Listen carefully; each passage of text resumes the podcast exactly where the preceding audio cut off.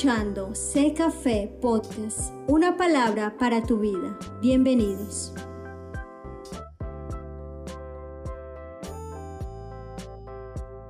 Acompáñame ahí en la Biblia, hoy he titulado, el mensaje de esta noche es, desde el corazón o desde el exterior. Este es el mensaje y este es el tema, desde el corazón o desde el interior. Quiero comenzar diciendo que eh, este tiempo ha cambiado la forma de hacer iglesia. Cada uno de nosotros ha tenido que aprender, otros pues ya llevaban su tiempo y ya esto, todo esto lo manejan. Pero muchos de los que somos iglesias pequeñas, pues, si lo podemos llamar de esa manera, hemos tenido que aprender a cómo mm, predicar el Evangelio en este tiempo.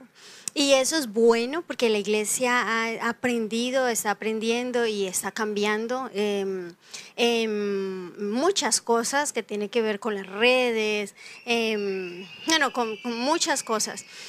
Por causa pues de esto, de que ahora tenemos nuestros templos cerrados y de verdad que esto es bueno. Y, pero en medio o en medio de este cambio surge una pregunta. ¿Es desde el corazón o desde el exterior? ¿Es desde el corazón o desde el exterior? La adoración, la forma de hacer iglesia, la manera de llevarnos eh, unos con otros y la manera de llevar la vida cristiana, ¿es desde el corazón o desde el exterior?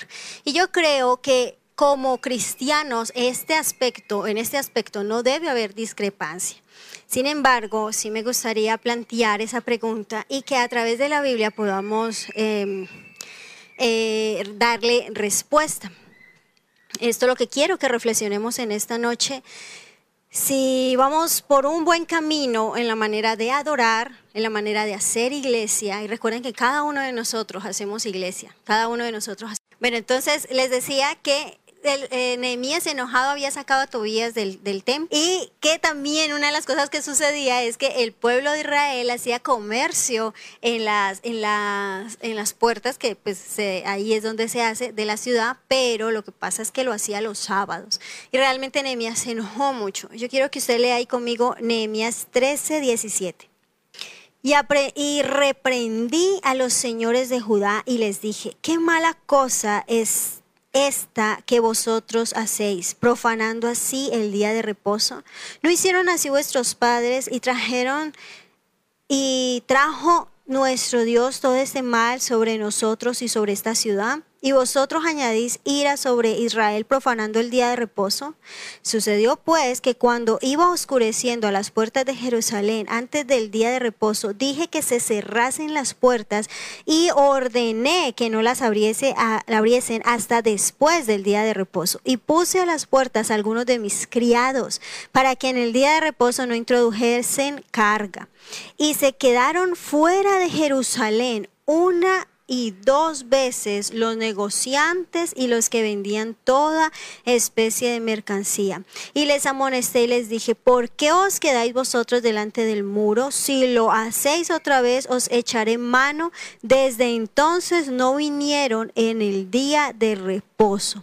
Y dije a los levitas que se purificasen y viniesen a guardar las puertas para santificar el día de reposo.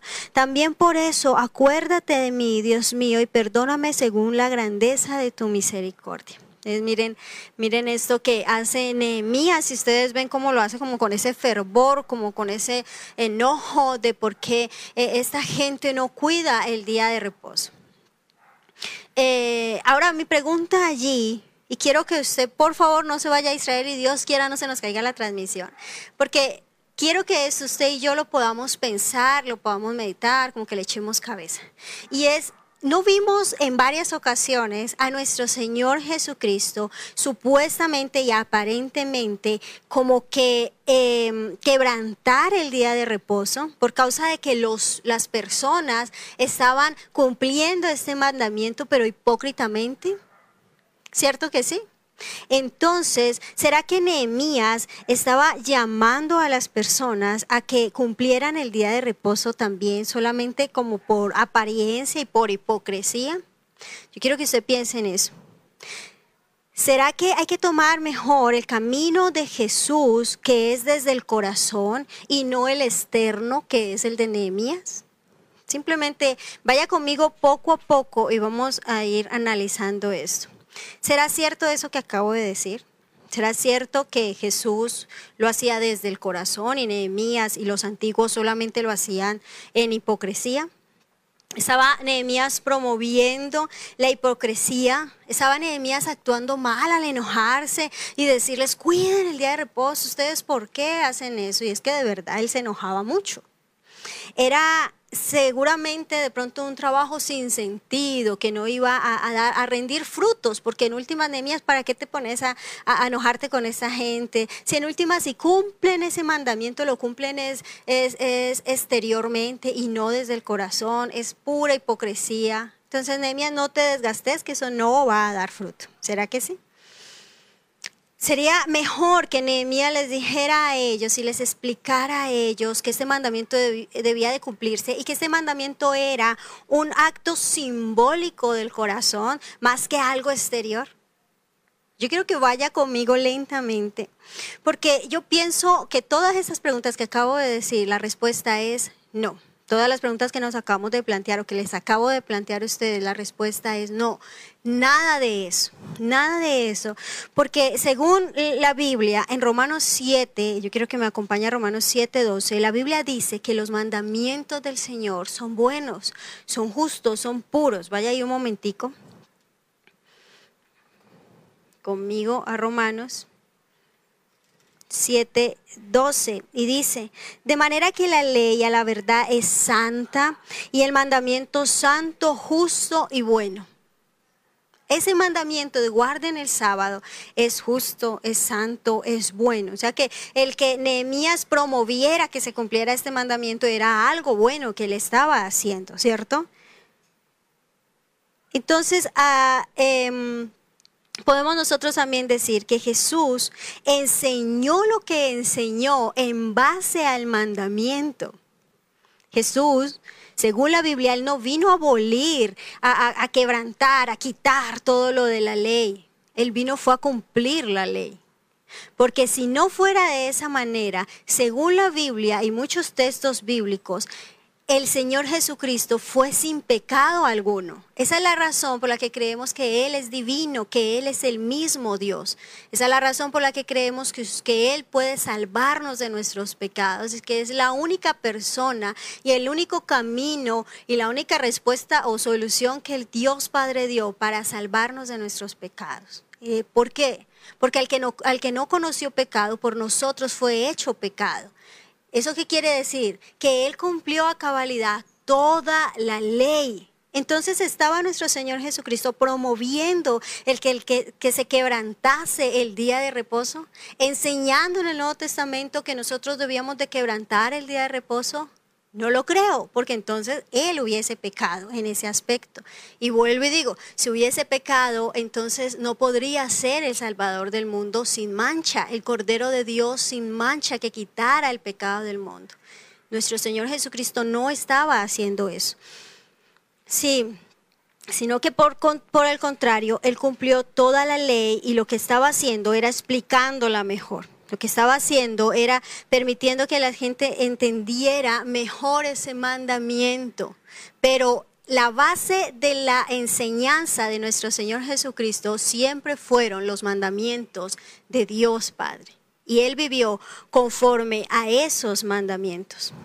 Entonces Jesús no abolió la ley del sábado, no abolió la ley de ninguno de los mandamientos del Señor, sino que antes lo enseñó a hacer en orden.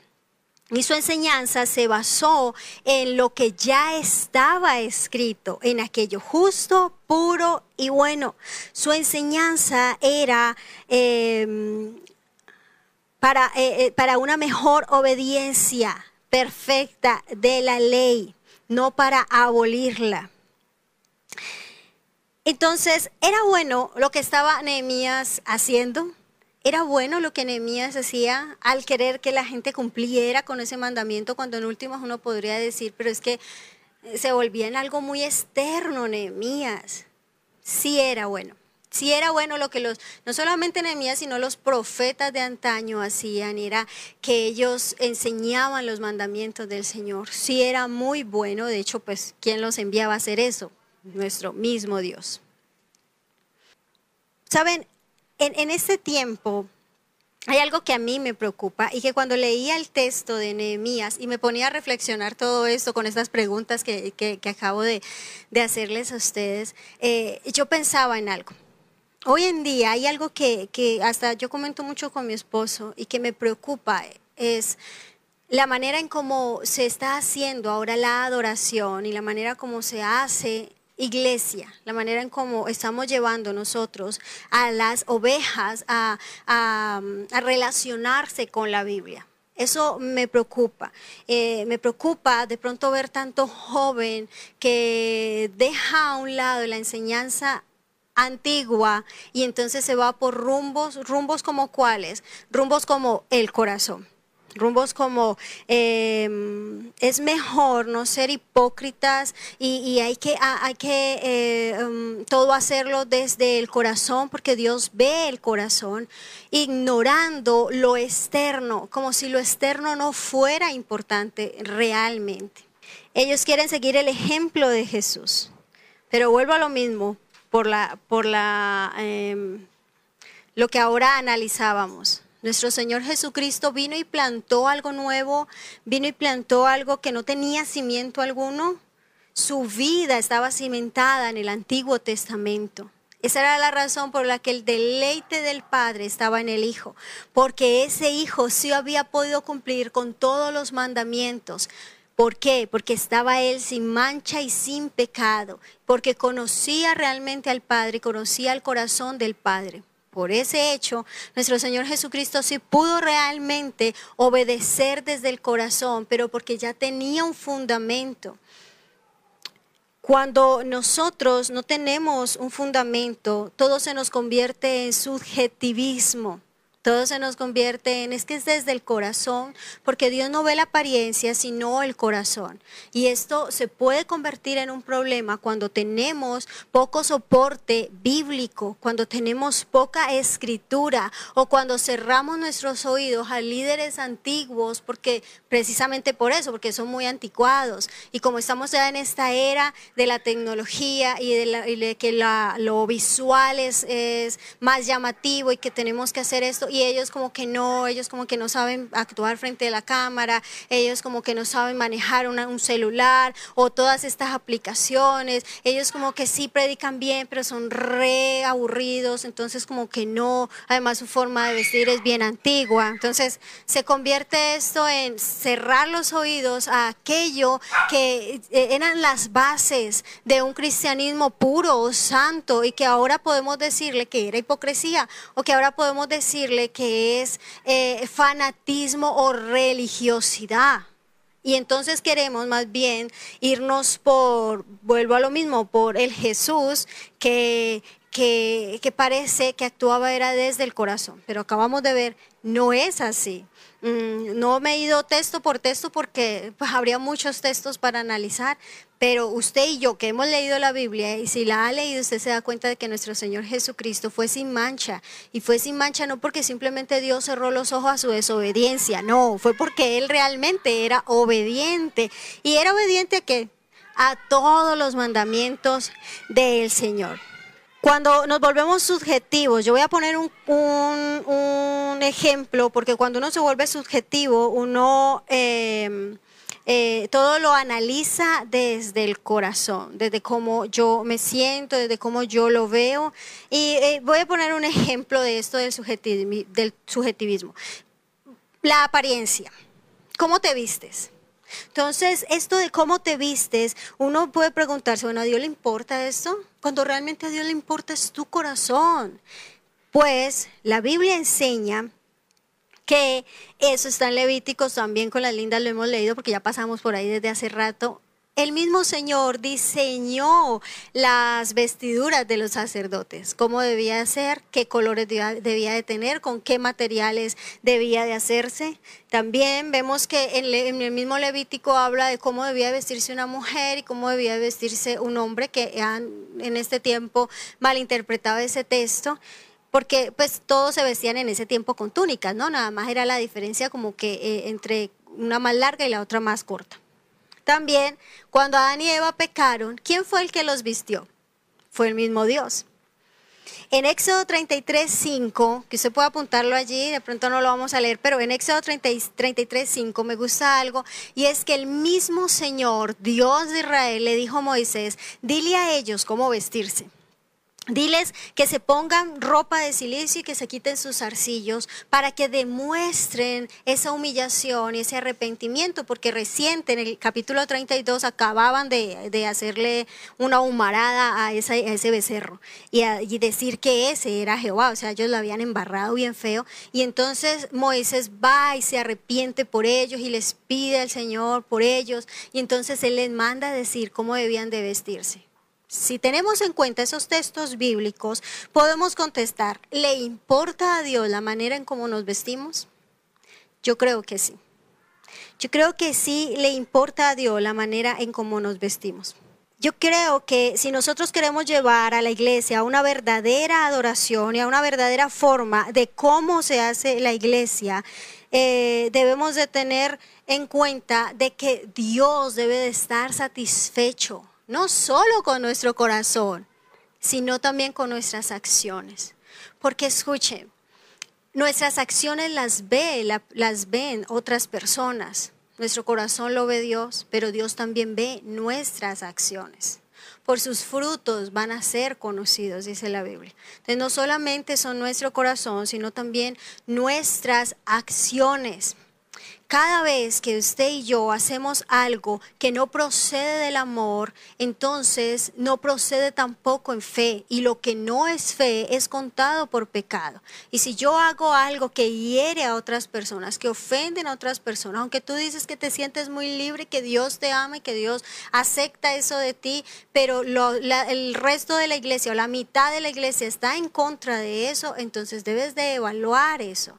Porque recordemos que nuestra relación con Dios es tanto vertical como horizontal. Es como eh, conforme crece horizontalmente, crece vertical. Conforme crece vertical, crece horizontalmente. Es directamente proporcional, como, como dirían los, los matemáticos. Podrían decir eh, esto, de que la verdadera adoración viene desde el corazón y que sí, con, que eso lo lleva a buenas acciones. Pero en qué se equivocan, en que la base de esto que están diciendo está en su corazón y en las buenas intenciones que, tienen, pero no en el, en el mandamiento de Dios. Y ahí está el problema. Porque todos los mandamientos de Dios, todas esas leyes que anteriormente se cumplían supuestamente con hipocresía, ahora Dios quiere que sea eh, algo sincero y esto lo pueden decir ellos. Sí, eh, eh, es necesario de que más bien, como que en vez de quedarnos en todas estas leyes, como que de verdad ahora sí las cumplamos y las cumplamos desde, desde el corazón. Pero vuelvo y digo, al faltarles el conocimiento de la palabra, de la escritura y de estos pasajes eh, y de lo que es la Biblia, la ley, los mandamientos, y al dejarlos, entonces todo está basado es en su corazón y en la manera en cómo ven las cosas ellos mismos. Muchas veces se le puede decir a la persona, y así se escucha que se dice, ven el Señor porque el Señor te ama tal y como eres. Y saben que eso no es verdad. Según la Biblia, en Romanos 8, yo quiero que usted pueda ir allí a Romanos 8 porque ya estamos en Romanos 7, entonces usted puede ir a Romanos 8. Miren Romanos 8, 29, eh, antes del, del 29 está el 28 que ya lo conocemos. Y el 29, miren lo que dice, porque a los que antes conoció, también los predestinó para que fuesen hechos conforme a la imagen de su Hijo, para que Él sea el primogénito entre muchos hermanos. Porque a los que antes conoció, también los predestinó. ¿Para qué los predestinó? Para que fuesen hechos conforme a, la imagen de su Hijo entonces no es el Señor te ama tal y como eres. Lo que pasa es que el Señor sabe los planes que, tienen que tiene contigo. Y no es que te quedes tal y como eres. El Señor te va a cambiar conforme a la imagen de su Hijo Jesucristo. Entonces, miremos esto. Miremos esto de que no es esto simplemente de que el Señor nos ama como, como nosotros somos y de que te puedes quedar así porque tu apariencia no importa, porque de pronto tus, eh, tus hechos no importan, sino que em, eh, es lo que hay en tu corazón. Y pasa algo también que me parece a mí grave y es el hecho de que como creemos que entonces ya no se trata de hipocresía, sino de un corazón puro delante de Dios, entonces nosotros ya somos tan sinceros que abiertamente hablamos de nuestro pecado y entonces ya no es como antes, que lo tratábamos con un consejero personal, que mortificábamos nuestro pecado a solas mientras salíamos de él para cuidar el testimonio del Evangelio, para hermosear el Evangelio como la misma Biblia dice sino que ahora lo abiertamente lo mostramos a los demás porque queremos ser sinceros y porque queremos darle al Señor una verdadera adoración sincera. Yo creo que esto es delicado. Esto es delicado porque lo que estamos haciendo es ignorando que delante de Dios también es importante eh, eh, aquello que nosotros le queremos llamar hipocresía, que no es hipocresía, son los mandamientos de Dios ejecutados en acciones en acciones. Claro que, que, esos mandamientos parecían que fueran hipócritas, pero no, porque ahora tú tienes el Espíritu de Dios que dentro de ti te ayuda a poder obedecer bien esos mandamientos. Por eso no es hipocresía, porque ahora esos mandamientos no están escritos en tabla, están escritos en tu corazón. Ahora ya no es conoce al Señor, ahora tú mismo lo puedes conocer. Y porque lo conoces a través de esas escrituras, entonces tú puedes amarlo realmente y adorarlo. Entonces no se trata de, de esto, de dejar a un lado como que lo anterior y no prestarle atención a eso, sino que definitivamente lo externo es verdaderamente importante. Y en este tiempo en el que a lo bueno le llamamos malo y a lo malo le llamamos bueno. ¿Y por qué sucede eso? A veces ni siquiera porque queramos, sino que estamos tan eh, eh, rodeados de, de, mentira, tan rodeados de ideas que parecen buenas, de ideas que, que parecen de verdad justas, santas. Porque como dice Adrián Roger, eh, la mentira de Satanás o, la... O la mm, la estrategia de Satanás es que él a una verdad le pone una mentira allí cerca, tan cerca que no se evidencia, que no hay diferencia allí. Entonces estamos tan rodeados de mentiras que vamos aceptando cosas dentro de la iglesia cristiana y que después, créanme, se nos vuelven un verdadero problema porque después uno no puede distinguir entre lo uno y lo otro. La Biblia dice en Primera de Pedro, no vaya allí, Primera de Pedro 1.2 dice eh, que hemos sido escogidos según la presencia de Dios Padre en santificación del Espíritu para obedecer. Mira lo que la Biblia dice, en santificación del Espíritu. Y usted y yo sabemos que la palabra santificar es apartado. Nosotros hemos sido elegidos en santificación del Espíritu. ¿Para qué? Para obedecer. ¿Para obedecer qué? Mi, mi corazón, lo que yo creo que es una verdadera adoración a Dios. No, ya está escrito. Una de las cosas que sorprende del libro de Levítico que dicen en, aquellos, eh, eh, aquel programa de em, a través de la Biblia, el que presenta, no recuerdo el nombre de él, él presenta el libro de Levítico como el mejor libro de la Biblia. Y uno se queda, ¿qué? Porque ah, uno lo lee y uno dice, pero todo esto es como ceremonia y cosas así. Eh, e, este libro habla acerca de la adoración. Y no fue que el Señor reunió al pueblo de Israel y le dijo, bueno, ustedes que sienten por mí. No, así conforme sientan por mí, entonces háganle, adórenme porque a mí me gusta desde el corazón. No, Él no se puso a decirles nada de eso, sino que les dijo, a mí me gusta esto, esto y esto, y de este color y de este color, y de tantos años para arriba y de tantos años para abajo, y así, así, y esto y esto no me gusta, y escríbalo, y si se atreven a hacer algo medio diferente, porque de pronto se le iluminó la chispa de la creatividad, pues cae fulminado, muerto. Entonces, él mismo estipuló cómo debía de ser la adoración. Y es porque nosotros nos podemos equivocar, pero sus mandamientos que leímos en Romanos son perfectos. En ellos nos basamos para vivir la vida cristiana. Entonces, esas sendas antiguas definitivamente debemos de volver a ellas. Debemos de volver a esas sendas antiguas. Porque ahora la predicación que uno nota es más un consejo un consejo y no un mandamiento. Entonces, si es un consejo, tú puedes eh, eh, escoger tenerlo, tomarlo o no. Ahora, recuerda, si no tomas este consejo te puede ir mal. Pero la Biblia no solo dice eso, la Biblia dice mis mandamientos, son mis mandamientos y si no los obedeces, no es que te vaya a ir mal, es que castigo yo traigo sobre ti por no escuchar los mandamientos o por no vivir los mandamientos. Es muy diferente a que yo te dé un consejo. Entonces, miren la, la relevancia que el Antiguo Testamento y que los mandamientos de Dios tienen para el cristiano en pleno siglo XXI. Son muy importantes. La iglesia no se hace desde mi corazón, la iglesia se hace desde la palabra de Dios. La manera en como tú vistes no es desde mi corazón, se, viste como usted. Eh, eh, eh, la Biblia muestra que se debe de vestir. Ahora no vamos a ir a ponernos túnicas, pero miren, cada vez que usted está en la presencia de Dios y busca a Dios y sabe que hay otros que lo están viendo, usted sabe cómo vestirse, usted aprende cómo vestirse. Además, hay algo en la iglesia cristiana muy bueno y es la comunión entre los hermanos. No se preocupe, si usted no sabe cómo vestirse, la hermana le dice cómo, el hermano le va a recomendar. Si usted anda así, así, así, el hermanito le va a decir suavemente, mira, si usted no sabe cómo hablarle a su esposo y usted de las que le grita a él en la calle y lo hace quedar mal, no se preocupe porque en la comunión con Dios y en la lectura de la escritura usted va a aprender.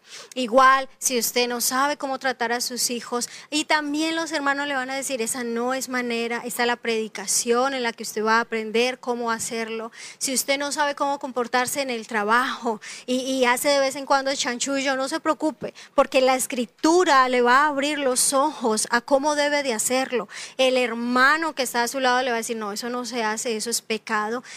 Entonces Dios mismo nos va guiando, pero si cerramos nuestros ojos a la escritura y al consejo de los demás, porque los demás son anticuados, porque los demás eh, no saben, porque, porque estamos en una era ahora tecnológica, porque nosotros somos chéveres y los demás no, entonces vamos a empezar a ser subjetivos, subjetivos y eso se va a convertir en un verdadero problema.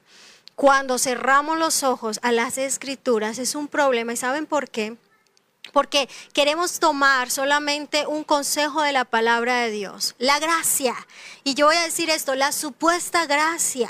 ¿Por qué? Porque si nosotros queremos vivir en gracia y el Señor te ama y si tú fueras la única persona en el mundo, el Señor hubiera venido por ti y si tú te escondes, Él te busca y, si, y todo eso en el que el hombre es el centro del Evangelio, que no debe de ser lo correcto, no es lo correcto. Si tomamos solamente esa parte en la que Él te ama tanto que, no importa lo que tú hagas, Él te perdona todo, todo te lo perdona y Él anda detrás de ti.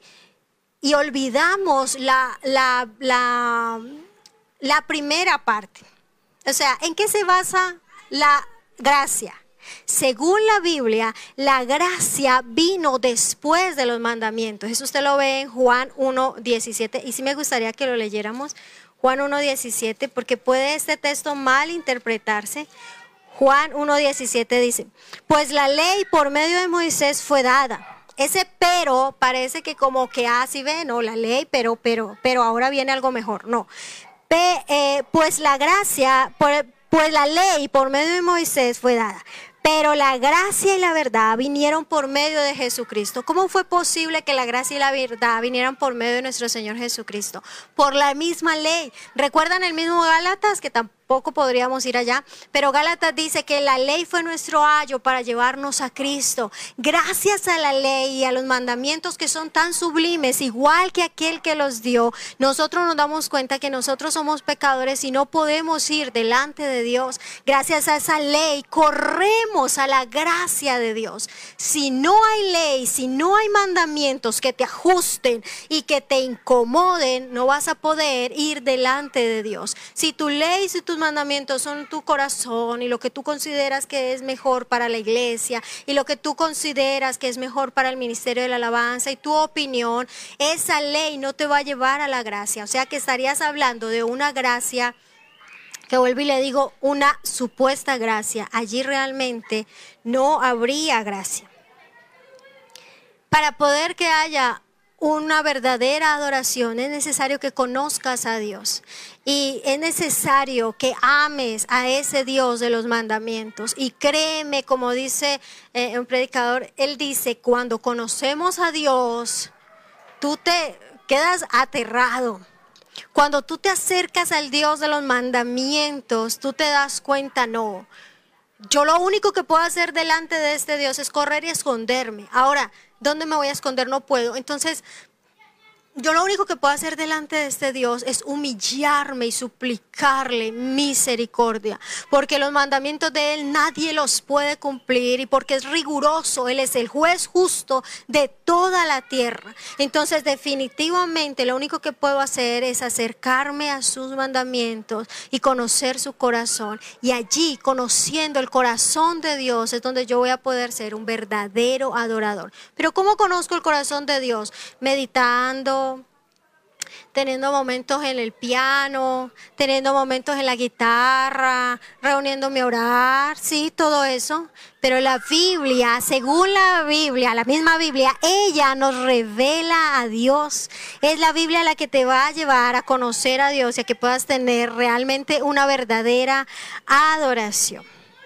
Para terminar y para concluir, el mandamiento crudo así como aparece, así, el mandamiento crudo que parece que solamente fueran puras cosas externas, que parece que solamente fueran eh, eh, eh, consejos de mamá, que, que solamente le interesa a la gente lo externo. Ese mandamiento crudo así, ese mandamiento te permite conocer el corazón del Padre, como decía ahora.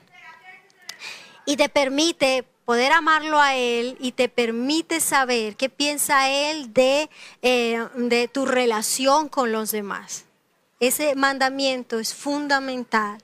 Esa palabra de Dios es fundamental. Y de verdad, si usted es joven, pastor o líder, de verdad yo le digo, no nos dejemos engañar. No nos dejemos engañar por lo que hoy en día se puede ver que parece ser el Evangelio, que parece ser el Evangelio, pero realmente ese Evangelio y esa gracia que se está mostrando lastimosamente por muchos lugares es realmente basada en las escrituras.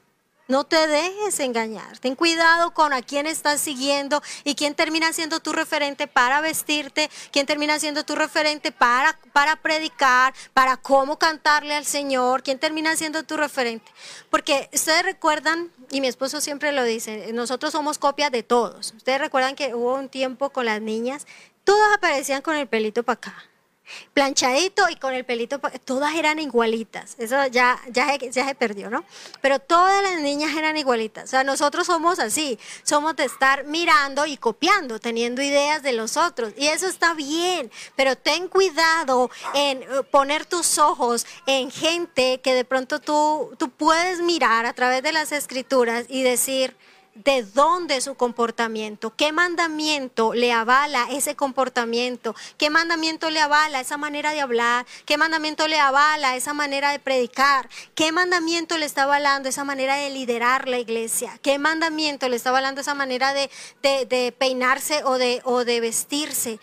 Por eso les digo, realmente para Dios lo exterior sí importa y sí importa mucho. Y cuando tú tienes fe y tú por tu fe estás actuando deliberadamente y haciéndole daño a las hermanitas de la iglesia, que es que ellas son anticuadas, le estás haciendo daño al mismo pastor, que es que el pastor es anticuado, le estás haciendo daño a las mismas personas, eh, eh, si tú eres joven, a los mismos de la, de la, de la congregación joven, y es que es que ellos no, no es, van por donde deberían de ir. Entonces ahí no está actuando la fe, porque la fe obra por el amor, según Gálatas 5. Lo que no procede de fe es pecado.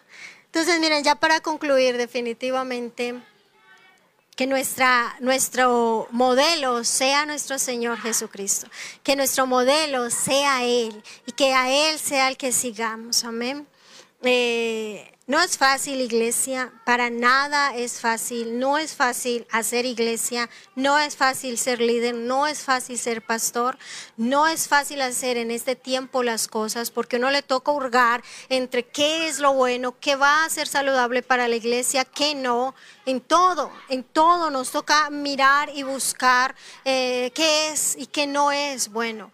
Y, oremos mucho por los pastores, oremos mucho, oremos mucho por mi, mi esposo, oremos mucho por mí, por los líderes de la congregación.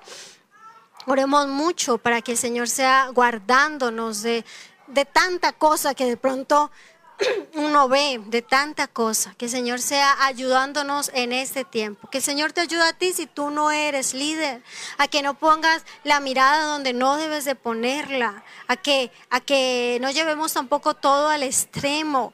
Bueno, que el Señor nos dé sabiduría definitivamente.